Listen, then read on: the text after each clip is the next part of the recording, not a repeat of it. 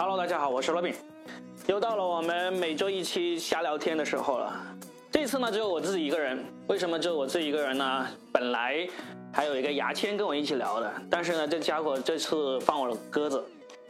他放鸽子的原因很奇葩，竟然是因为天气太冷，不愿意出门。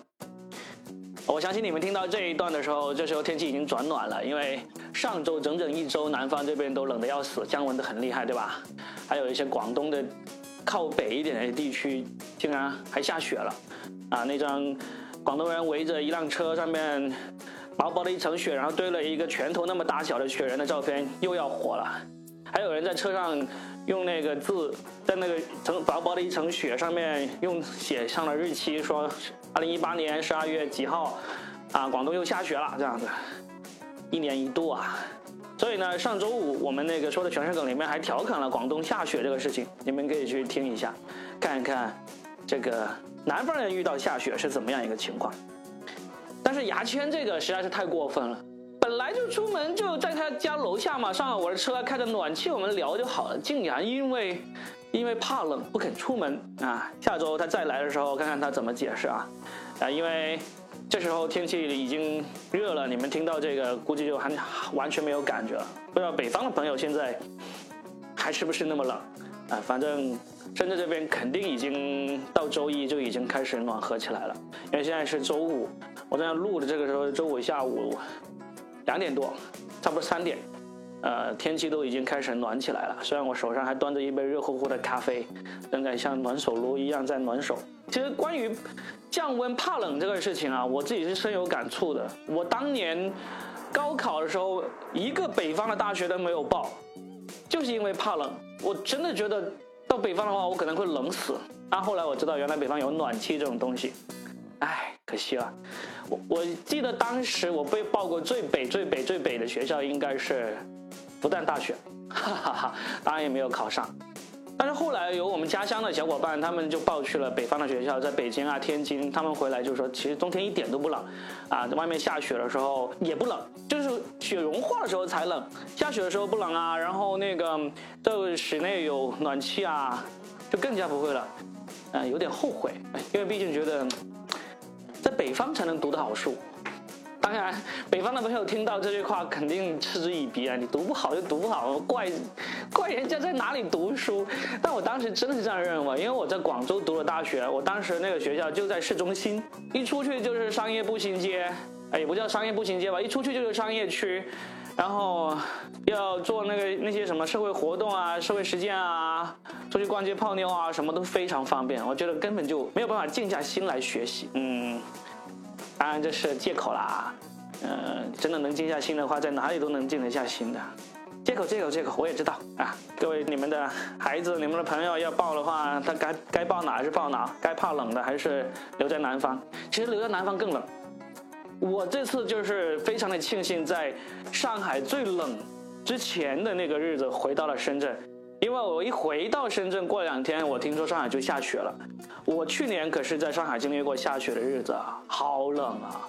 我屋子里的空调是一整天都开着的。但是呢，说到怕冷这个事情啊，我经历过关于怕冷的一个争论。就如果你是怕冷的人呢，你就总会被别人说你身体孱弱，啊，说你不耐寒，说你意志力不坚强。我从小就怕冷，但是我也怕热。啊，冷和热对我来说都是很难受，但是以前是被这样说呢，我还默默的承受这个哈这个污名啊，说我，呃体魄不好啊，怕冷啊，但实际上我身体是很好的，就为什么就是这么怕冷呢？就别人说我的时候呢，我我没有什么理由反驳，但是后来我经历的事情多了，我就发现其实并不是这样，你怕冷怕热只是你一种体质，跟你身体虚不虚弱。跟你意志坚不坚强一毛钱关系都没有，这个其实跟我们中国传统的精神文化很有关系。因为大家都说，嗯，不怕冷才代表意志坚强，这个就跟以前我们认为孩子只有经历了高考才能锻炼意志一样荒谬的道理。意志是什么东西？意志就是你自己的意识里面控制，控制你的这个。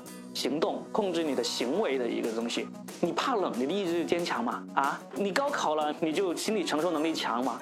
我没有去做过这种科学的实验，但是我相信控制意志这种东西是通过神经来控制的。这跟你怕不怕冷、怕不怕热会有什么关系啊？我虽然不是这方面的专家，但是我凭着我这么多年严谨的这个逻辑训练得出来的思维，我认为这个怕冷和怕热跟你的体质、体格强不强壮、耐寒跟强壮的体魄是没有直接关系的。你说你在东北生活的人，呃，你在内蒙、你在新疆生活的人，你们冬天的时候很耐寒。你的体魄就一定比这个南方的人会强很多吗？如果有现代医医学知识的人都知道，所谓的身体强不强壮，就是看你的免疫系统，你的白细胞、你的 T 细胞、你的淋巴细胞，能不能搞定这个保保卫你的身体，搞定这个入侵的细菌，对吧？那这个跟耐寒和耐热有关系吗？真的是没关系。所以呢，我也希望。将来有一天能够有人真的医学界的朋友来出一篇文章，好好来做出一个结论，看看究竟这个耐寒耐热跟这个体魄强不强壮、体不体虚，看看有没有什么关系。本来因为本身体虚就是一个伪命题嘛，对不对？相信中医的人可能会觉得有体虚啊、体寒这种说法，但是实际上我是不相信中医的，所以根本现在我不买这一套。但是呢，因为这么多年怕冷的人生就这么过来了，我终于摸索出了一个比较好的防寒的方法。我也想在今天在这里跟大家说一下。呃，我们小时候有个说法，就是冷了就要多穿衣服嘛，对不对？但是呢，穿衣服要怎样穿才能真正的保暖呢？这是一个学问。我印象中最深的时候，就是我有个外甥，他当时三四三四岁的时候，有一次冬天我看到他，哇，穿的那衣服多的。穿的像个粽子，像个球一样。你看他才三四岁嘛，他手很短，然后呢，他手上拿着个饼干想往嘴里塞，根本手弯不过来，饼干塞不到嘴里去。那个情景留在我的脑海里，觉得非常的好笑。实际上，我们很多人的穿衣服保暖的方法，就跟我这个小外甥是一样的，就是拼命多穿，穿的越多越保暖，对不对？实际上这是错的。怎样穿才能保暖呢？我相信很多爱好户外的朋友都了解怎样才能保暖，他们都知道那个所谓的三层保暖法，非常的有效。在这里跟大家分享一下，所谓的三层保暖法呢，首先去你要穿一个内衣啊，长袖的内衣，不要穿棉的，要穿排汗的。排汗内衣是什么东西呢？其实说白了，它是通过这种特殊结构，它能够让你的汗一出来，你的皮肤上的汗出来，然后跟这个这个这个排汗内衣接触的话，它能够透过这个衣服渗透到那这这个内衣外面去，就是说它不但吸汗。还要把这个汗吸完之后排到渗透过去，渗透到这衣服外层去。那么这个就跟棉质有完全不一样的地方。棉棉质的内衣呢是很吸汗的，但是他们吸了汗之后呢，汗就留在这个这个衣服跟皮肤接触的那一面，它不会排到外面去。所以呢。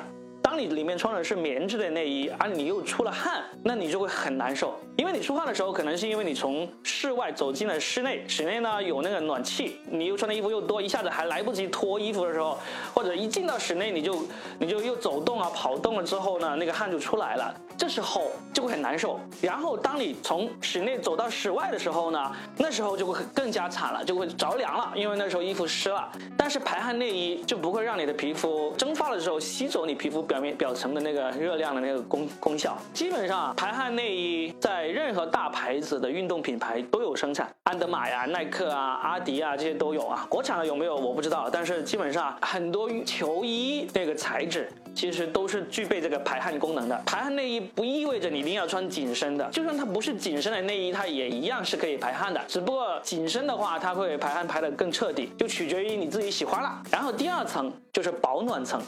保暖层呢，就选择就多了，你可以穿。羊毛衫啊，抓绒卫衣啊，棉卫衣啊，羽绒服内胆啊，都可以。而且这个保暖层你可以穿一层，也可以穿两层，取决于你所处的那个环境有多么的冷。不管你穿几层，这一层起的作用就是保暖。然后最外面这一层一定要穿一件防风的。防风的呢，很多时候最好的就是冲锋衣。我们我以前第一次听说冲锋衣这个不穿的时候，我以为他妈是去打仗才穿的，但是实际上不是。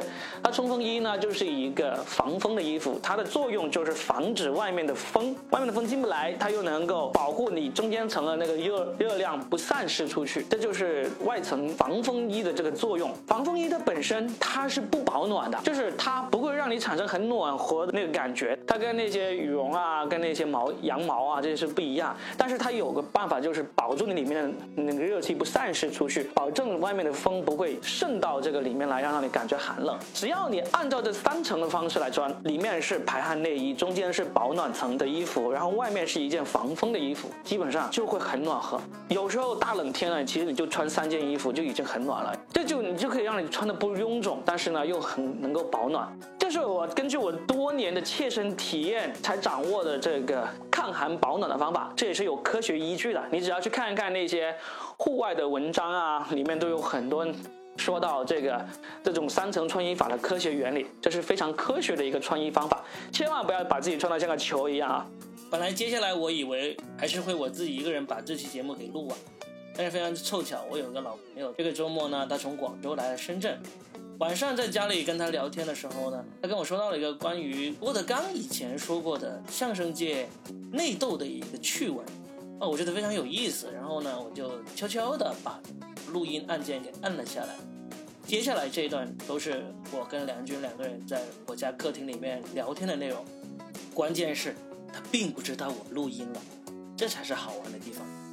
我们聊了一整晚，聊到了很多对目前流行的节目的这些个人看法，包括奇葩说、吐槽大会、极客电音及相声啊、脱口秀啊、德云社啊、张云雷啊，还有接下来我自己个人准备要推出的个人短视频节目的一些人设方面的一些看法。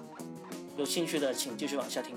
哎，你刚才说什么？你说郭德纲说那个相声界以前的内斗是怎么回事？我完全不知道。他就是郭德纲，你也采访他嘛？他就说他之前发那个什么二十年相声自我见嘛，他就是相声相声界的人啊，就互相背后说坏话，然后去揭发对方，然后说对方说黄段子，说对方说政治段子。他说这就是最普遍的现象。第呢，就是说就不要让他上台。他是把这个做成了一个。音频节目放出来吗？还是在采访里面说，他就写了书？他是写了一个相声，写了一个四十多分钟的相声，就是讲这个。对对对，他最早这个就叫相声二十年相声之现状什么之类的东西，变成了一个相声作品。对啊，就是他出名，他最早出名就靠这个这段相声出名的啊啊，对，然后他就是狂怼相声界的人。就是在相声界的人，他就等于是他就是自成一派的。他说相声界跟相声界的人是见面就痒，背后互撕，就是非常黑暗的。他能够把这些都做成了一个相声作品来表演出来。他反正他有他的办法，我我也没有仔细听过那家。他其实里面有些都是争论性的，就是论论证性的啊。这个这个黑暗现状是怎么样的？这个相声界，当然他在另外的采访里面，他就解释这个原因。他说为什么这样？他说因为我说相声的人呢，是不是团队作业，就是个人作业的，包括两个人，就是说我们两个人说对口相声，两个人说相声，其实呢捧哏跟逗哏的人呢也是不这么团结的，嗯，因为呢那个也是专业技巧，嗯，包括捧哏的人就说我的话，他就说他的话，嗯，我换一个人，只要他会这个，他一样可以说下来，嗯，我不是非要跟他配的，对，啊，他就说呢，因为这个原因，所以相声界的人也是不团结的，没有团结的原因，没有团结的。基础啊，然后呢，他说他们德云社，呃，就开头就创了这个先例啊，嗯，就德云社的人是抱团的，嗯，我们这里插一段声音评论哈，我们聊天完了之后，就网上查了一下前面关于郭德纲和德云社的这些聊天的内容，其实发现记忆跟实际的情况还是挺大出入的，大家有兴趣的话可以到网上去看一下。有一个网址上面记录了郭德纲、张文顺论五十年相声之现状的剧本台词完整版，我把这个网页的网址放在了本期节目的这个简介里面，大家可以去点开观看一下完整的版本。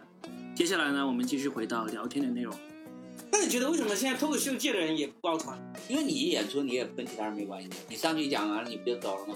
你讲的好不好，你哄哄不哄，你爆不爆，跟其他前面前后人都没有关系。嗯。对不对？嗯，你不依赖于其他人，就是很很自然，就是你性格上不是那种独立独往的，但是你你这个行业啊，你的业务上你不依赖于其他人，嗯你挣不挣钱，你挣的钱跟其他人没关系那。抱团也不代表你能挣钱挣钱是吧？对你，你没有什么制度能够让你去抱团，你没有什么，你你可能你你你道义上，你个人你你的性格喜欢交朋友，但是你的工作让你交不了朋友，但是实际上所有表演艺术都不抱团，这样啊，所有的表演艺术都不会抱团吧？会这样说？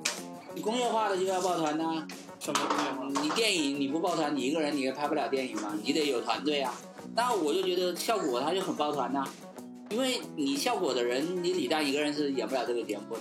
你像张卫平，他就说的很好了，嗯他就说效果的专业团队，包括编剧，包括内容，包括服化，包括导演，包括导播，还有他那个还有个叫什么，还有制片，就那个那个那个协调的，他每个人都很专业嘛。那个一个公司里面，他肯定要报的，公司内自己内部。他就是说，他其实你要知道，脱口秀大会不是一个不是脱口秀节目，对不对？你知道吐槽大会？吐槽大会，吐槽大会，吐槽大会它不是一个脱口秀节目，嗯它是一个吐槽。嗯它的这种是，他把吐，他把脱口秀节目改变了它的形形式的。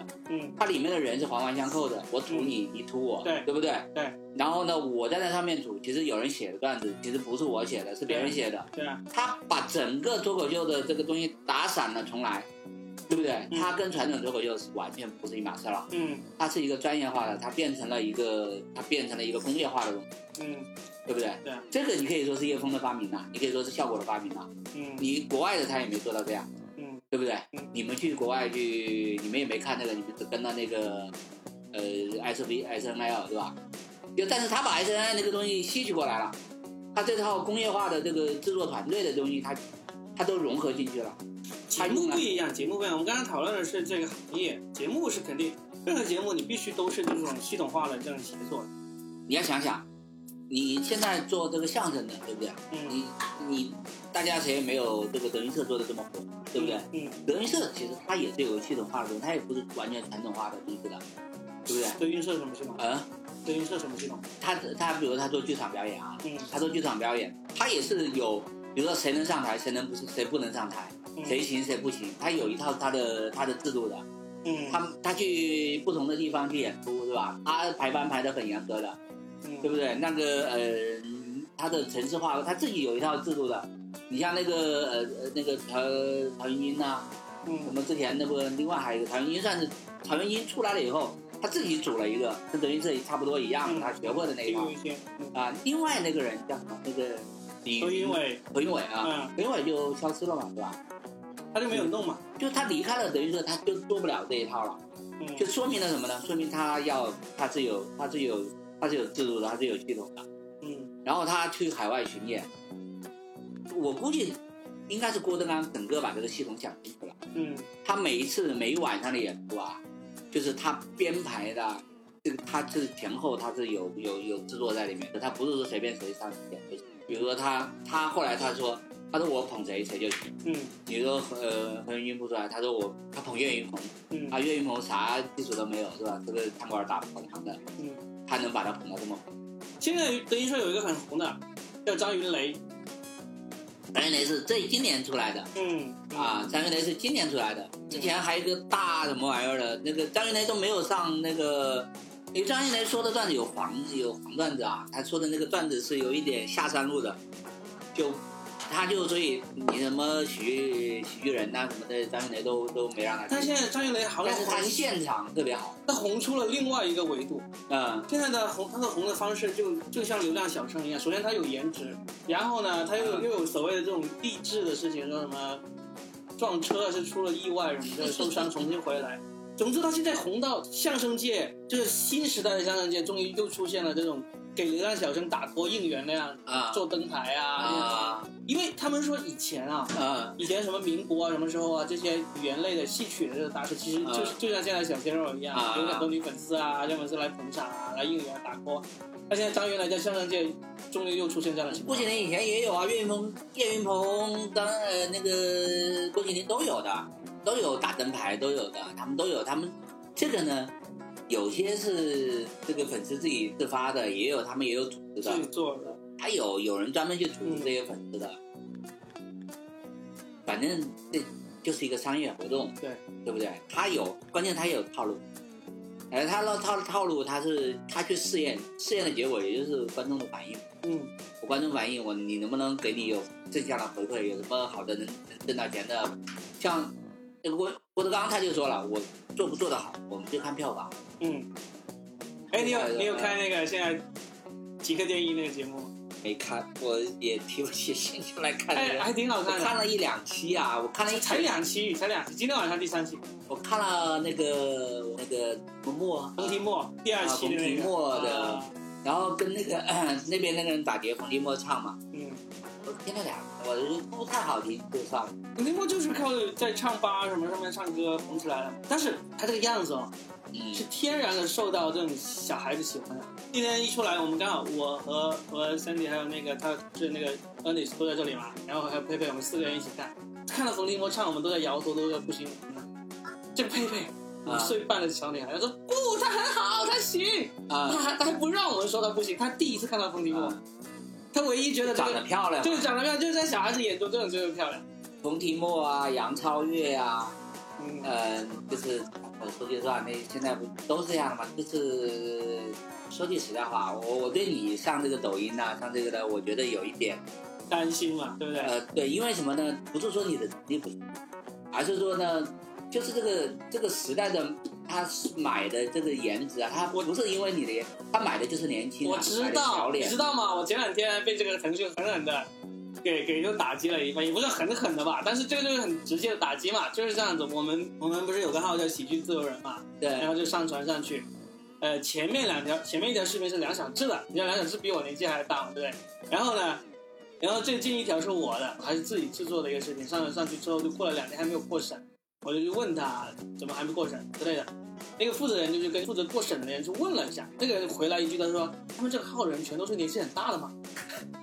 他说有没有一些帅哥小鲜肉再来讲一下？说内容还可以，就是这人怎么都这么老？是，就是这个原因，对 但是我也知道了，我我去跟洪洪洞聊的时候，嗯，他们也问了一下，对啊，就是说言下之意就是说，除了你之外，还有没有还没有没有别的选？对，我就是说有别的选择呢，就不是这样一个情况了。首先，如果例如说你一定要找年轻帅气的这种人，如果有又有能力的这种人，基本上都已经被别人签了。你要去找这种人出来呢，你又满足又有经验，又有又又没有被别人签，而且呢还是讲普通话，还有镜头感，这几个条件四个条件全部满满足。因为在深圳就只有我一个，就问题是在于说，假如我现在要我做一个公司，我要推一个人出来，在抖音，在这个有视频，在这个呃什么什么各种视频 APP 上面火的话，最优的选择肯定不是我，肯定不是我。但是我不打算做这么一个公司来找这个人来做这个。那现在最现成的资源就是我自己，你知道吗？你你做这样的目的跟目标是什么？就推广我自己啊！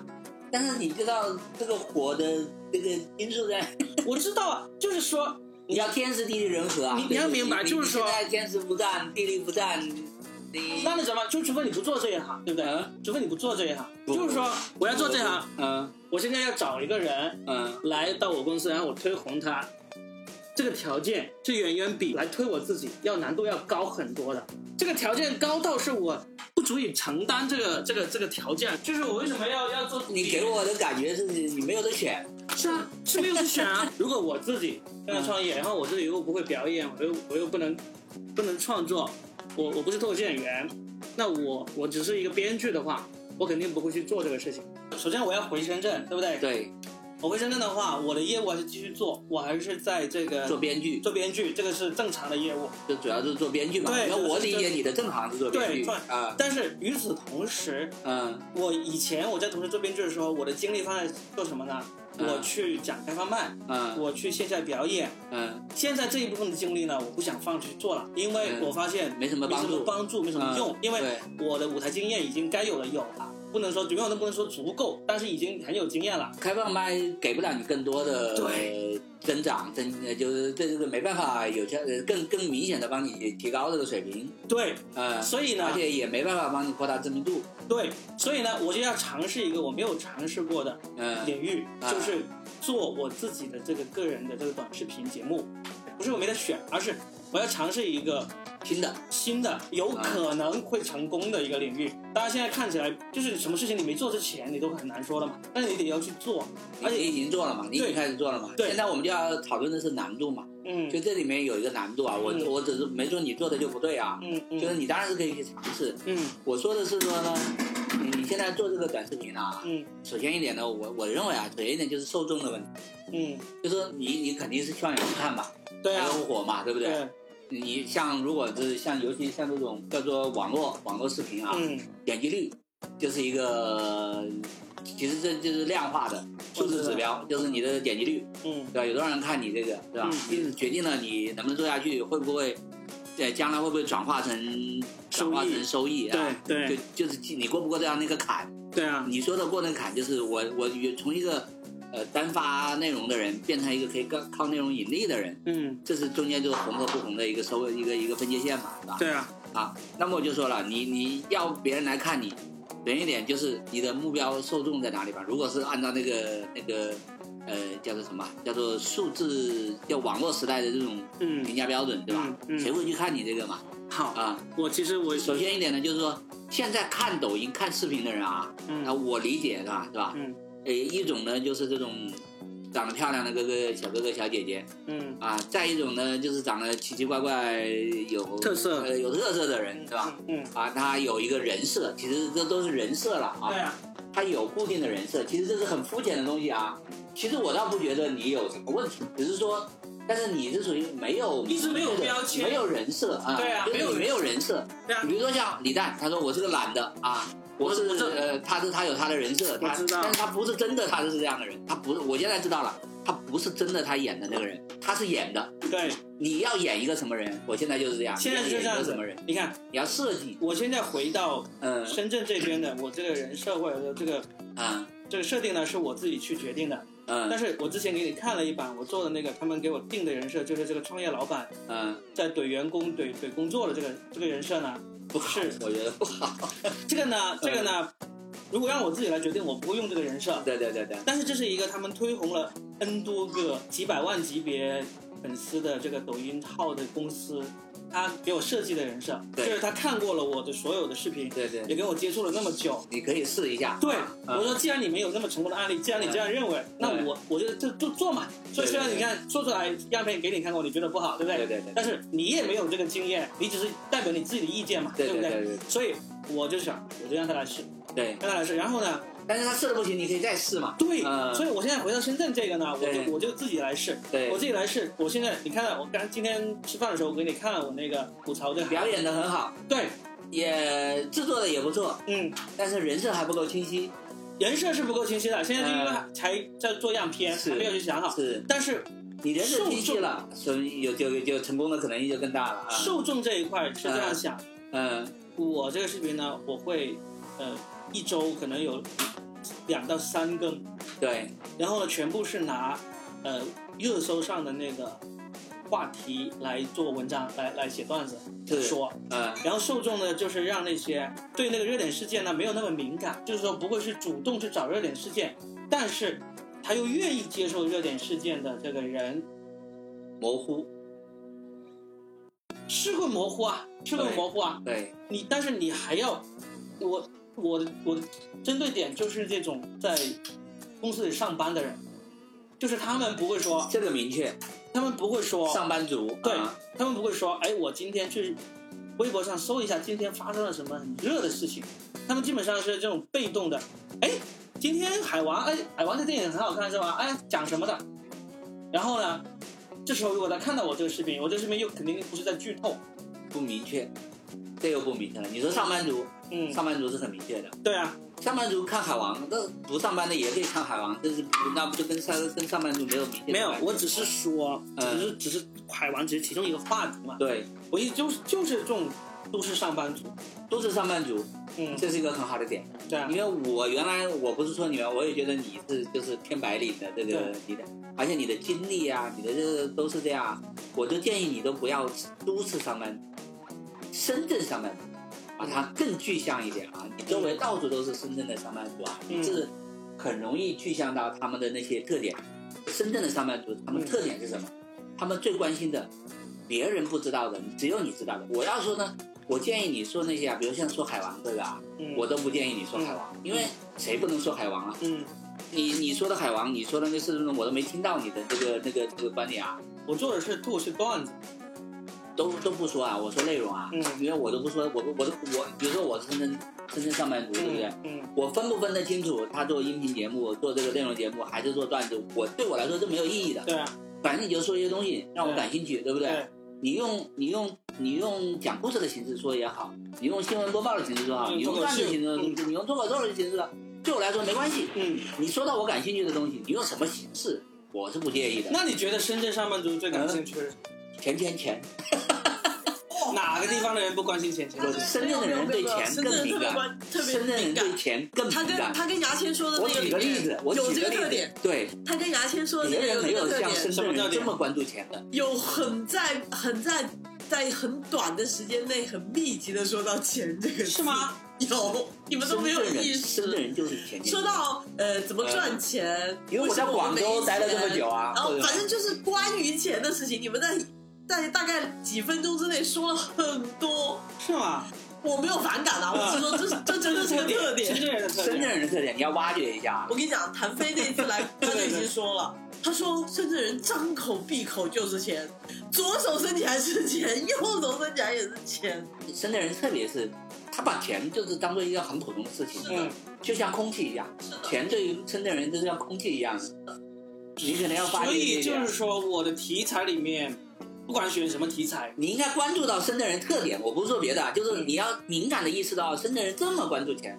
其实这一点啊，嗯我在另外一个地方是看到的，嗯，还有一一个地方的人也是像深圳人这么关注。香港，他明确的就是，但是深圳人跟关注香那个跟香港又不一样有，点不一样，有点像新钱和老钱是吧？老的，就是这种不一样。啊，他那种那种很特别的那种，你把这个抓住了对吧？你可能专攻这一点，那深圳人听了，你去讽刺他啊，然后北京人就说谈钱就很啊，就我想刚刚那个话说很贱，深圳人就是很锋芒毕露的。说句实在话，我到楼下，我今天一停车进来，我一进来，他说二十块钱啊，啊，我哪里不是这样子啊？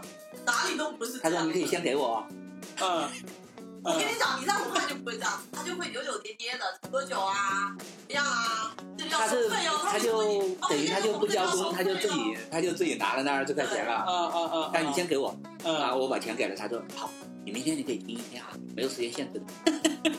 所以这基本上就是说，我不管说什么话题，如果能够在里面把这个，不，你要你要挖掘出深圳人这种这种跟其他人地方不一样的，但我也不能明确的说，因为我在广州待了一段时间，我回来深圳啊，你觉得广州人没有深圳人这么自然的谈到钱吗？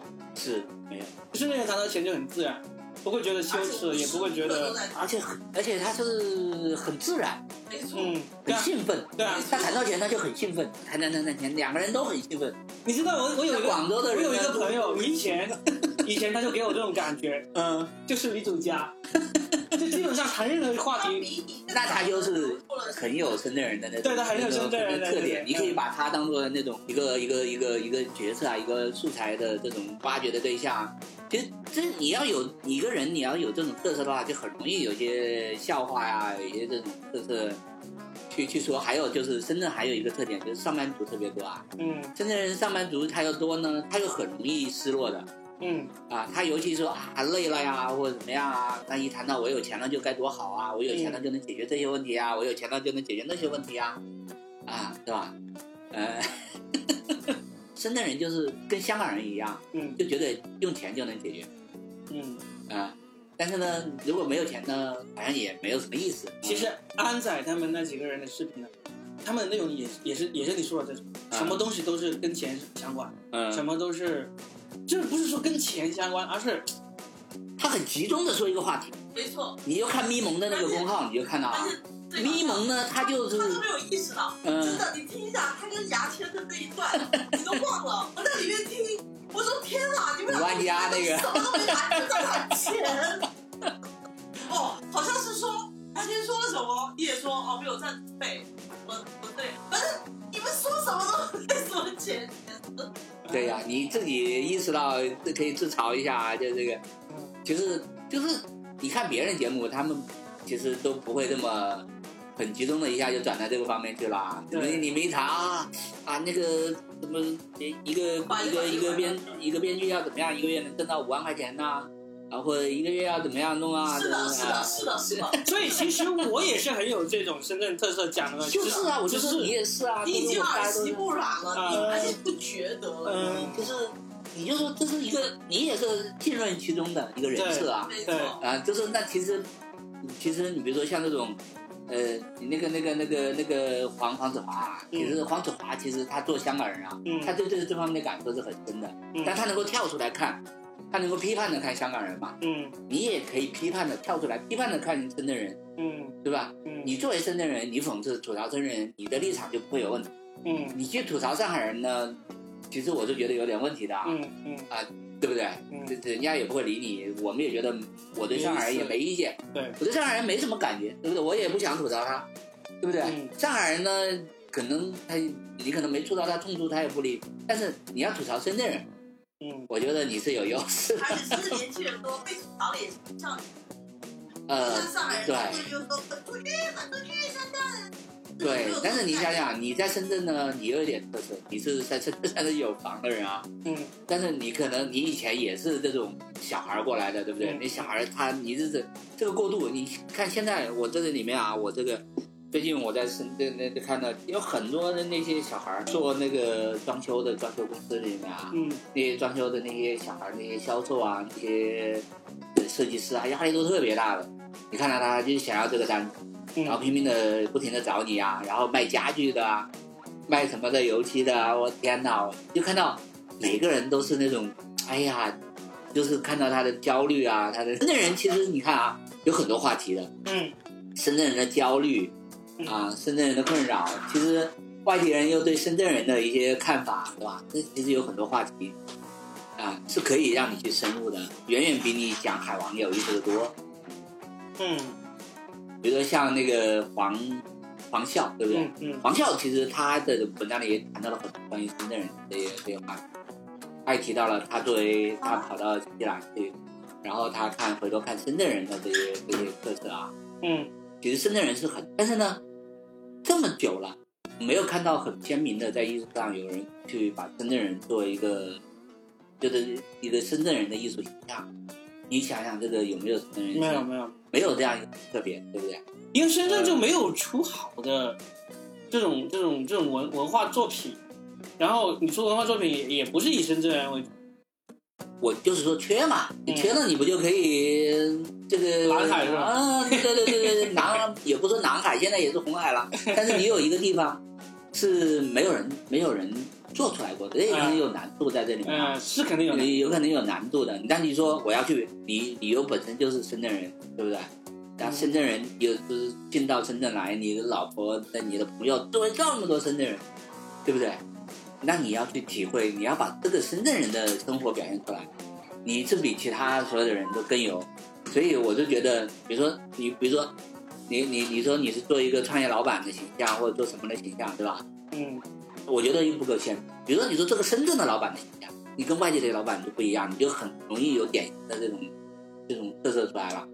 你做一个，不管你做一个什么样的，你自己给自己做一个定位啊，做个人设，对吧？你要演一个什么角色，你要演绎什么角色，或者你编剧的时候你想反映什么样的生活，那么深圳的生活是你最熟悉的，对不对？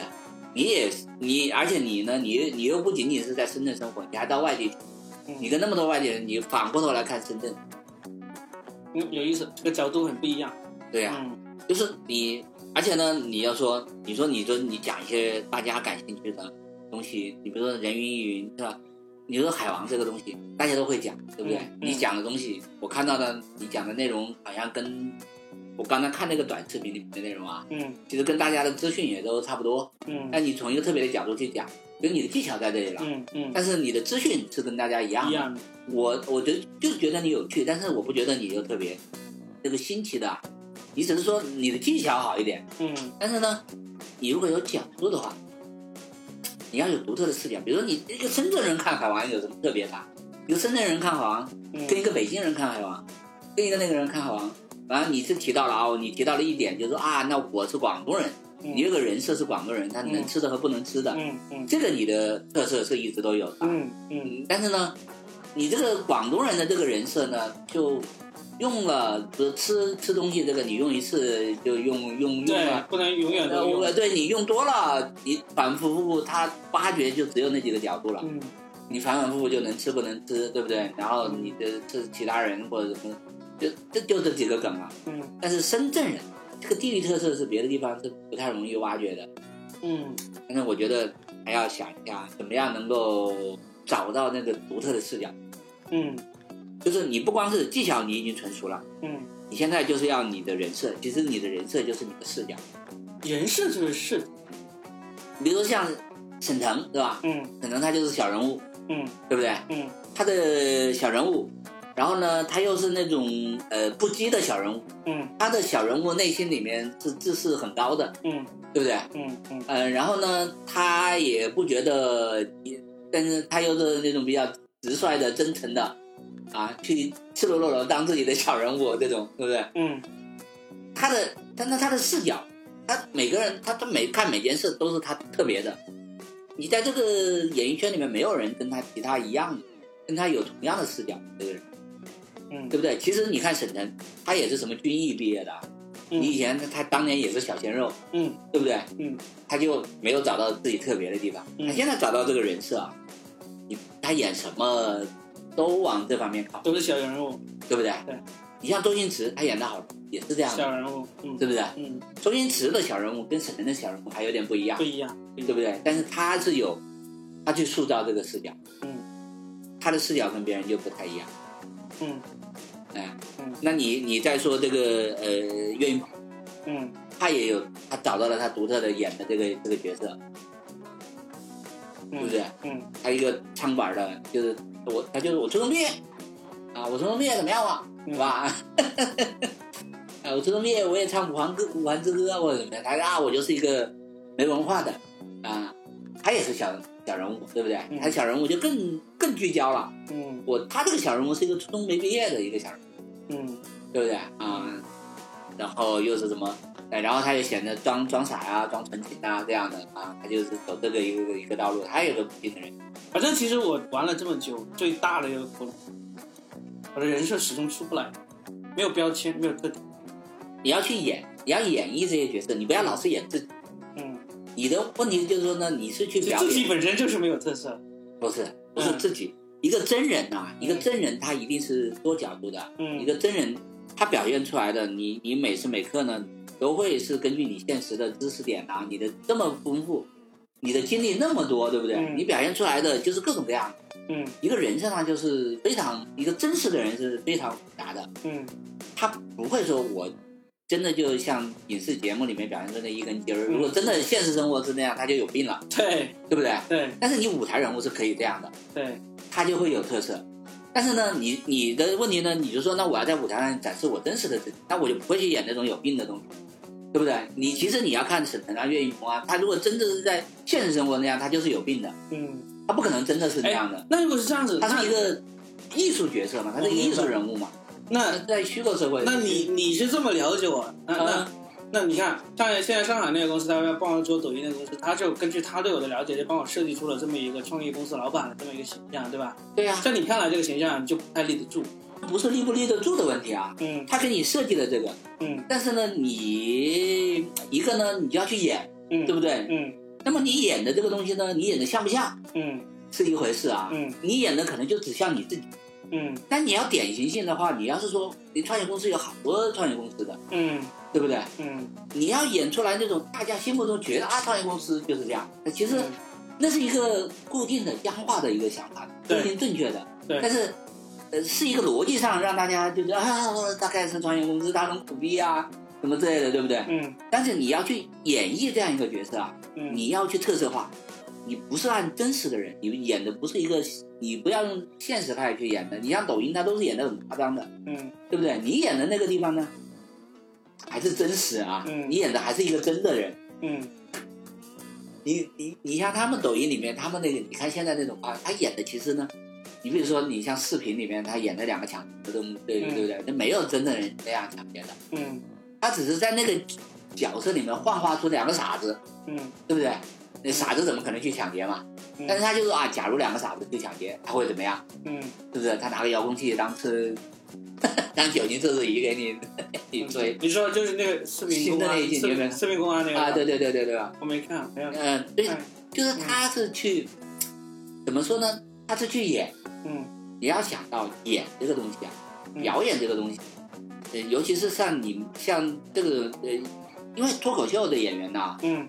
你要让大家笑，嗯。其实你是要给给给我一个真实的场景，对，你不会给我一个虚幻的场景，嗯。虚幻场景我不想象不到，我不会笑的，嗯。所以你要营造的是，比如说我看到他们说的嘛，是吧？嗯。就真实的我说几句话，只要把你带入到你的日常的生活里面。去，嗯，然后我再想出这个不合逻辑的地方或者冲突的地方，让你感到笑，对不对？嗯。但你知道抖音里面到那里表演的时候，你演的就是一个荒谬的人，嗯你演的是一个上人啊，包括吐槽大会，嗯吐槽大会里面，你你上到那个台啊，你开头以为大家是听说脱口秀的，实际上他们也在演，嗯对不对？嗯，他演那个人设，演我的我是一个可以包容的来吐槽我的，嗯但实际上你也不可能说到这种真实的点，嗯是。对不对？哎，那所以对创业老板这个，我会继续去摸索怎么去演一个真的有这种个人特色的创业老板，而不是演我自己就是一个创业老板。你要演的时候呢，你要立这个人物，嗯。而不是呢，你你你的脱口秀，你是你你的里边呢，就是这个这个这个逻辑有没有好笑，这个事情好不好笑啊？嗯。你是在乎于这个，对。你你们脱口秀你们在于的这个事件，嗯，在于这件事，我要揭示一个道理出来，我要说明这个东西。对，但是你那个就不是，嗯。你嗯去演这个东西的时候呢，你的目的不是为了是去给我一些教育意义啊，或者让我突然意识到这件事的荒谬，对吧？嗯你是要树立一个你的形象，你要设设一个人设嘛。嗯你这个人，你要激起我的对你的这个好恶出来。嗯你是想我讨厌你，还是想我嗯，对不对？嗯你要你要有这样一个一个一个意思，就是你像表演，所谓的表演啊，嗯这些东西要激起人家的情感，嗯而不是要激起人家的理性。如果你激起我的理性，你这是一个教育，嗯。你是个培训，嗯。对不对？嗯。你让我仔细去思考这个问题。嗯。啊，你让我去深入的去想啊，那提高我自己，嗯，那变到是一个教育型的节目，所以我要激起然后他的情感。激起他的爱憎。嗯。就像奇葩说现在，奇葩说这个转变嘛，或者奇葩说现在转变的很厉害了。他原来那个辩论节目啊，他的辩论形式已经改变了，嗯他变成一对一的单挑啊，嗯或者用淘汰制非常的啊，故意挑起对方啊，嗯还要激起这个矛盾的冲突，嗯，激起人设，激起爱恨。你比如又出那个董卿和那个什么之类的不首尔，啊，傅首尔那个撕逼的事件嘛，嗯你看完了吗？你你每一季？我一集都没看，我也没有。新的这个第五季我一集都没看，嗯嗯嗯因为原来的它是辩论啊，嗯嗯它辩论是有问题的。嗯，因为呢，你你如果你变成真正的公共话题，他这个节目也不允许的。对呀，所以他是编一些无聊的话题。嗯本身这个东西和爱恨情感这些东西啊，是不是啊？就是你看他说的，呃，他用专业的技巧去做一件傻逼的事情，嗯对吧？你就觉得他很无聊。啊，他又说一些警句啊，你其实我觉得那都是没什么意思。然后你看他就是说反转，他说啊，那我赢的是什么呢？他们现在设定的那个那个那个赛制都是有问题的。你说第五季吗？还是以前？开头的都会有一些问题的。他说我们大家先投票，对一个观点投票，是吧？那这个观点呃开头的投票正反方是其实上是有一个比例的。嗯其实这开头是不决定胜负，嗯他决定胜负的有多少人改变了自己的观点。就是你的辩论的时候呢，你改变了底下听众多少人的观点，嗯你改变的越多，你就越赢。嗯他们按这个来算的。我原来只有十五票，对不对？嗯我现在变成三十票了，我改了十五票，嗯我加了十五票。嗯那你那边是什么？你那边有七十五票，你少了这个，可能你就输了。嗯啊，我是改的人多了，我把大家说动了他嗯，那这听起来合理呀，啊，听起来合理呀。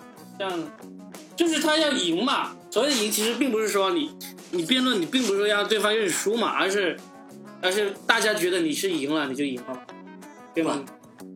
你想想是两件事啊。嗯那个人的投票的，他不是觉得你赢了还是输了，嗯他就说你觉得就是你有没有改变我的观点。他其实那个人其实就是评的那个人，投票的那个人，嗯其实他不是说我投这个人赢，我投那个人输，他不是这样的，嗯他是投观点的。我开头支持这个观点，然后辩论完了以后，我我的观点是不是改了？但是投了这个观点也就投了这个人吧，当然不是了，我投的是这个观点。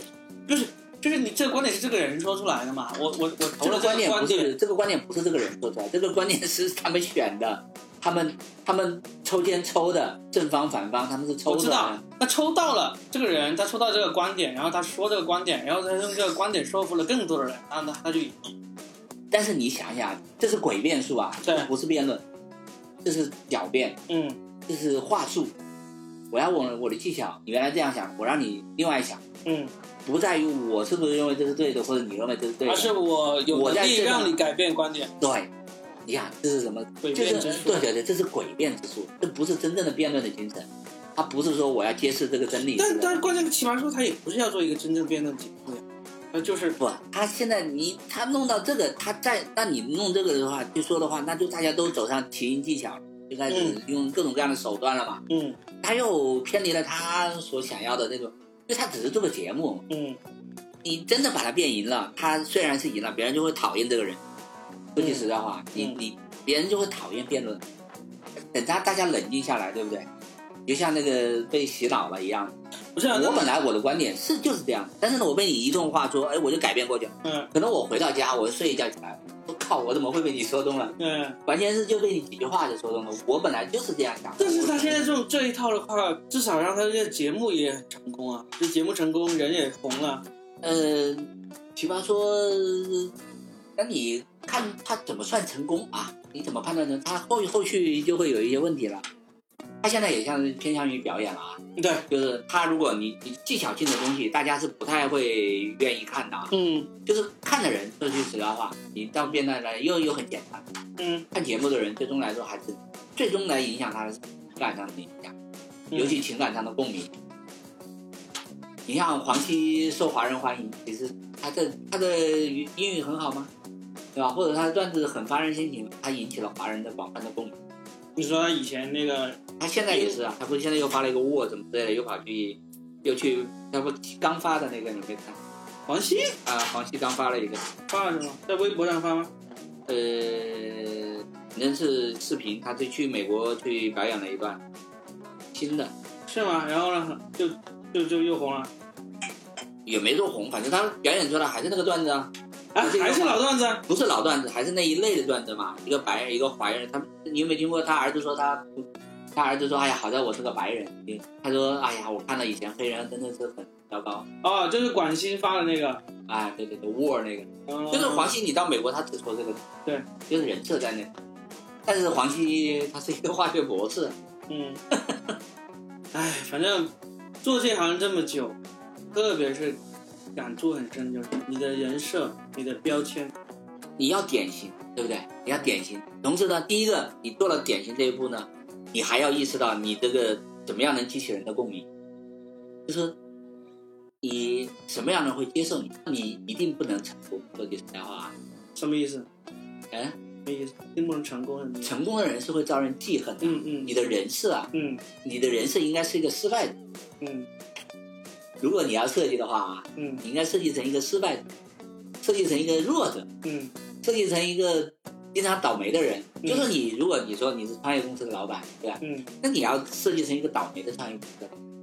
现在他们现在就是这样设计的，对呀、你要怎么个倒霉法？嗯你要把你的倒霉也出来。出来，对，你要现啊、然后呢，这个倒霉呢，啊、就是让人又恨又又同情你，对吧？嗯啊，但是呢，你你你就说，当当然，首先一点，不能让人憎恨你啊，嗯。讨厌你啊，嫉妒你啊，这些都不能有这样的嗯。要人同情你，同情之余还有一点点小小的敬佩。啊，比如嗯说啊，我这个奋斗啊什么的这些。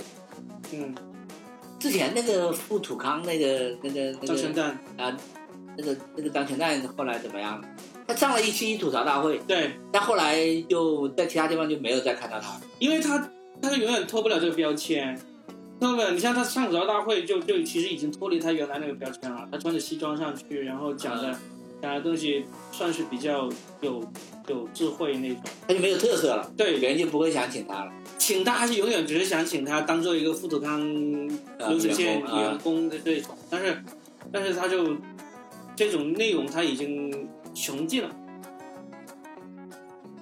好了，本期节目就到这里，非常感谢我这位不愿意透露姓名的朋友。这个节目如果你们最后能够听到的话，那肯定是征得了他的同意的，不用担心，我是给你们弄了一个偷录的节目，这个可以放心啊，都是合法的。